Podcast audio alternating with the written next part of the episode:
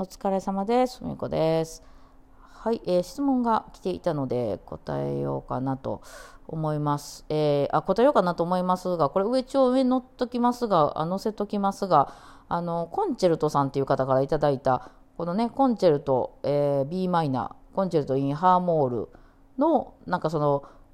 子供さんが習ってらして、えー、それをもったり感が改善したしないんですけど、どうしたらいいでしょうかみたいな質問をいただいてました。えー、ちょこう読める人は上にこう質問を載せておきますね。うん。ですけど、まずこのコンチェルトがな、誰のコンチェルトでしょうかね。えっと、リーディングかな？B マイナーかリーディングかサンサンスかっていうところかなと思うんですけど、ちょっとこれがわからなくて、コンチェルトっていうのは、あの、ブルースとかワルツとか、そういうなんか、あの、携帯の、携帯ってあのバイオリンと後ろオーケストラっていうのがその携帯独奏楽器とあのオーケストラっていう携帯のえー、総称なので、ちょっと誰のかわからなかったのと、あとですね、そのもったり感っていうのがちょっと私、ちょっとやっぱこれは見ないとわからないですね。動画とかで見たらわかるんですけど、ちょっとそのもったりしてる感が改善しませんっていうのが、そのもったり感っていうのがどういう状態をもったり感というのかがわからないので、これはまあ、先生からも何も言われてませんということなんですけど、先生に聞いてみはったらどうでしょうなんか、もったりしてますよね、みたいな話をね、うん、かなと思います。私もちょっともしビデオを見ることができるんであれば、あ、これねって思うかもわかんないんですけど、ちょっとごめんなさい、わからなかったすいません、申し訳ないです。はい。えー、じゃあ次。えー、これかな？ごえやさん P38 さんですね。はい。えー、Amazon で8300円で買ったバイオリンで独学半年の初心者です。バイオリンの良い音を生で聞いたことがないので、今度バイオリンのソロコンサートを聴きに行く予定です。さて、ふみこさんはそういう安物バイオリンを弾いたことがありますか？僕もいつか5万、10万ぐらいのバイオリンを持ってたらと思いますが、えー、Amazon 8300円とはだいぶ違うのでしょうか？えー、なるほど。ありがとうございます。こういうね、あの、あれですよね。なんかいいですね。こういう質問ね。えー、まずね、その、えー、まずね、これ、これね、そう私の話で考えてしまうと、私はあの、が、が、ガッチガチのプロなのであの、ちょっとちょっともうわからないです、そこの話は。はい。っていうか、その私が今まで、あの、弾いたことありますよ。もちろん生徒さんがそういうの持ってきたりすることもあるし、えー、某ね、打楽器奏者の方が、あの、7000円ぐらいの楽器でバイオリン練習してらっしゃって、あの、ね、あの、あのレッスンした動画も出てると思いますけど、はい。あの、ちゃんとバイオリンとしては音は出るなと思います、私は。うん。で、えっ、と、そ、まあ、そういうのは存在してますけど、あの、えっ、と、その私が今までそのプロになるまでの過程でそういうのを弾いたことは一度もなかったので、一番初めから多分結構ええの持っていたので、まあ、ちょっとその辺はどう、あのその練習していく上ではどうなのかなっていうのは分かんないんですよ。で、まあ私の意見はちょっと後で言うとして、えっとね、この間ね、うちの生徒さんでね、あの、えっと、あの、そう、5万ぐらいかな、多分5万ぐらいかなのセあのセット、全部セットね、ケースとか弓とか入ってよくあの初心者用セットとして売られてる。大手楽器屋さんなんかで売られてるやつです。えー、それを持ってた方がいらっしゃって、で、それをちょっと買い替えようかなっておっしゃってて、ただまあ、そのすんごい高い、なんかレンタルやったんかな、それが、前のが。で、それが返さなあかんから、まあ、それを買い取るのか、あの、よくありますね、最近ね。それを、なんか、はん、え、なんか2年ぐらい借りてたらもう自分のものにできるみたいな、いうふうにするか、まあ、もうちょっとこの、これを機に、もうちょっとそのいい楽器を、あの、買うか、あの、と悩んでますみたいな感じで、うん、って言ったんで、まあ、私が普段行きつけてる楽器屋さんを紹介したりしたんですよね。うん。ただ、まあ、そんなにいい楽器わからんかもって言ってはったんですよ、その人は。ね。あの、その、いきなり、いきなりそのね、だからどうやらお金は別に出せないわけじゃないけど、急に例えばその、50万とか出しても、その、その良さが私にはわからんかもと言うから、まあ、それやったらそれで、その初心者セットでええやんと。別に自分で気に入ってはるんやったらもうそれでええし、うん。ただまあ、その、一回その、ちょっとええやつとかって言っても、大手やと、やっぱりその、バイオリン職人さんそこにいなかったりもするから、そう、買いに行くじゃ何もわからんといきなり50万ポン買えないんで、まあそういうの説明してくれるような人がいる店の方がいいんじゃないのというので、まあ紹介したんですよ。そしたらね、あのー、なんかね、レンタルでね、めっちゃいいのレンタルしてきはりましたね。全然違います、先生って言って、全く違いますって言って、そんな自分絶対分からへんと思ってたんですけどねって言って、えー、ちょっといいの弾かしてもらったら全然違うんですよって言って むっちゃ弾きやすいし、すごいいい音するんですって言って、なんかその、ちょっといいのにね、えー、なんかまあ、その買うのかあれ、あのあれなんか分かんないですけど、あの、やってはりましたんで、やっぱだいぶ違うんじゃないでしょうかね。うん。で、まあ私の意見を言う言うとね、えっと、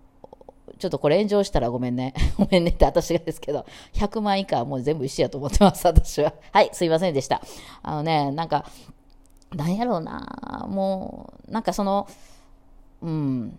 ちょっとなんかこれ偉そうな言い方になってしまったら申し訳ないです私、まあそのバイオリンが仕事なんですよね。これが仕事で、そのそれこそ4歳とか5歳からひたすらバイオリンばっかりをやってきて、あの、もうその、まあね、私の成り立ちなんかを聞いてらっしゃった方ご存知かと思いますけど、ありえへんぐらいのお金をかけてきてる、かけてもらったんですよ、ここにね。えもうだって中学高校から東京まで、大阪に住んで大阪の郊外に育ってたんですけど、東京までレッスン行っててね、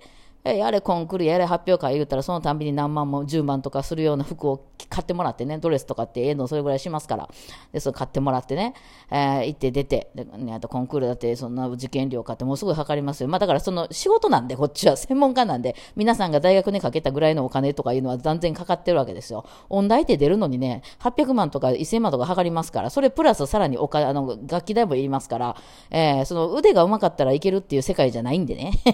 そうなんですよ。なんか欠けてるので、まあ、その破棄手って安い楽器を持つ意味っていうのはもうわからないです、私たちからしたら。それも、それってね、その、なんていうんですかね、あの、楽器も、その、実力の一部なんですよ。バイオリニストからしたらね。えー、だから、その、あのそれも込みで仕事をもらえるか振ってもらえるかっていうのはその私の例えば演奏を聞いて仕事を振ってくれる人っていうのはその私の技術プラス私の音を聞いてそのええ音をねその生のバイオリンもね一度本当聞いてみてくださいめっちゃええ音しあのしますようん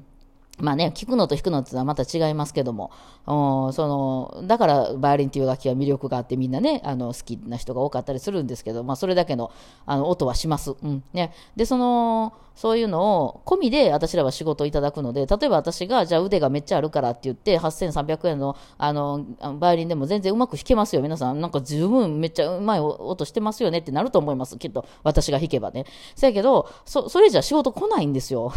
その、ね、あの、ちょっとどっかの、あの、ちゃんと仕事としてね、あ例えばそのパーティーの前座で弾いてくださいとかね、あと、まあ、その、それこそそういうバイオリンのいい音聞こうと思ってリサイタルとかコンサートとかに来た時に、あの、その、安い音出してたんじゃね、それお客さんも次から来ないんで、はい、そこはそれも求められてるところなんでね、はい、なんでそ、そこはもううちらも実力のうちとして、もうできる限りのいい楽器を持って、あの、っていうのはもう親がかりで、もう家がかりでみんなやってきたわけなんですよ。うん、だからその安いバイオリンの話っていうのをね、みんな結構こう好きじゃないですか。ね、安くてもいい楽器するとか、あとはまあ YouTube なんかでも結構伸びてますよね。あのプロの人がこの安い楽器を弾いてみてこれどうかとかね、うん、あの高い楽器と音とか違うのかとか、あのまあそのほら聴き比べをするような番組もあったりしますけど、結構みんなそういうの好きで、あのやったりしてるけど、その安い楽器を買う、なんか意味がもうないんですよ、私たちは。ね、だからそこをあまり興味がなくて、安くてもいい楽器、いい音するやんって言うて1万円の持ってったらうちら仕事なくなっちゃいますから。だからもうそこはうちらはやっぱりちょっと聞かれても分かれへんというところが実はまあ本心ではあります。うん。だからその、ねうちらがやっぱり興味あるとこっていうのは、そのできる限り、あの、いい音がするいい楽器が出たらいいなっていうのは、その弾きやすくてね。うん。っていう。で、その高いバリンと安いバリン何が違うかって言われると、多分そのサイズとかは一緒やし、あの、作られてる木とかもそんな変わらへんと思います。もちろん木とかニスとか違いますけど、原材料はそんな変わらへんと思います。まあ、そうやね。うん、8300円やったらちょっとちゃうかな。100万と、その、100万、今100万で売られてるやつと、その、私らの楽器のその材料の値段が違うかって言ったら、そんなに違わへんと思います。あの、あれ、時間が経ってるだけ。私らの楽器は200年とかそういうぐらい経ってますんで、えそのオールドになってくると、今作れないので、どんどん評価が上がっていくと、まあ、壺みたいなもんですね。え、え、とかね。なので、なんかまあ、そういう風な感じで上がっていくので、あの、まあ、その、ねえー、もうみんな、まあ、言い言おうとしてるものは買い求めますわ。だからみんなどんどん値段が上がっていくんですわ。ね、っていうところでやってるので、まあどうなんでしょうね。その、まあ、安いバイオリンでもね、まあ、バイオリンはバイオリンなんで、ちゃんとサイズとかはサイズ感とかバイオリンなんで、別にご本人がそれでよければ全然何も問題ないと思うし、ももちろん趣味でやるのに何もそんなね、高いの持たなくてもいいので、はい、あの、全然いいと思うんですけど、私らはちょっとそれに関してはわからないですね。はい、ちょっとまた全然違う楽器やなっていうふうには思っているんですね。あの、まあ、その辺はね、そのどこまでそこにあのお金つぎ込んで、そこ、真剣にやってきたかの違いなんでしょうね。うん。っていうとこやと思いますよ。別に、あの、その、全然質問とかしてもらうのは全然構わないんですけど、意識としては、その、同じ、なんかこの、戦場の、こう、こう、ルート上にないという感じで、なんか全然別物やとしてうちらは、こう見ているというか、そういう感じですね。うん、例えばそのグッチとかのブランドのものすごく高い店ありますやんか。ああいうとこに行ってパーカーとかがなんかパーカーの癖して20万とか書いてるのと、そのユニクロの20万とどない違うねやみたいな話なんですよね。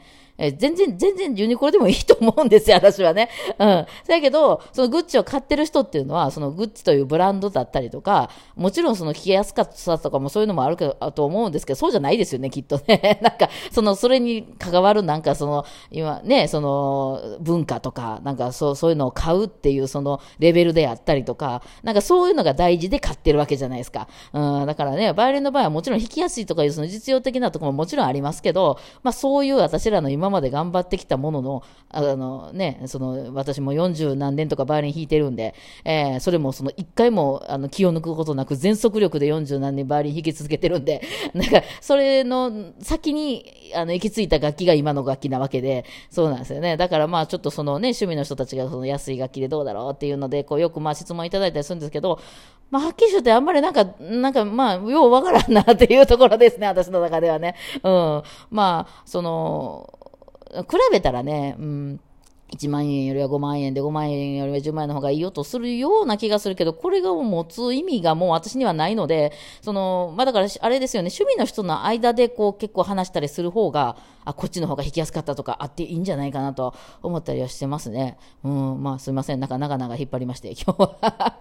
別にあれなんですけどね、まあその趣味の人のその、なんか集まるとかサークルとかでは結構盛り上がってるんじゃないですか、そういう話ね。はい。ってな感じでございます。はい。ちょっとまとまりないですけどもね。はい。あのーまあ、バイオリンもね、まあ、てか趣味のもんなんでもそうですよね、ゴルフでもね、なんでもね、やっぱこう、どんだけお金あげるかっていうとこは、皆さん悩ましいところではありますよね。うん、はい。まあ、そんな感じでね、もしよかったら、あの、バイオリン、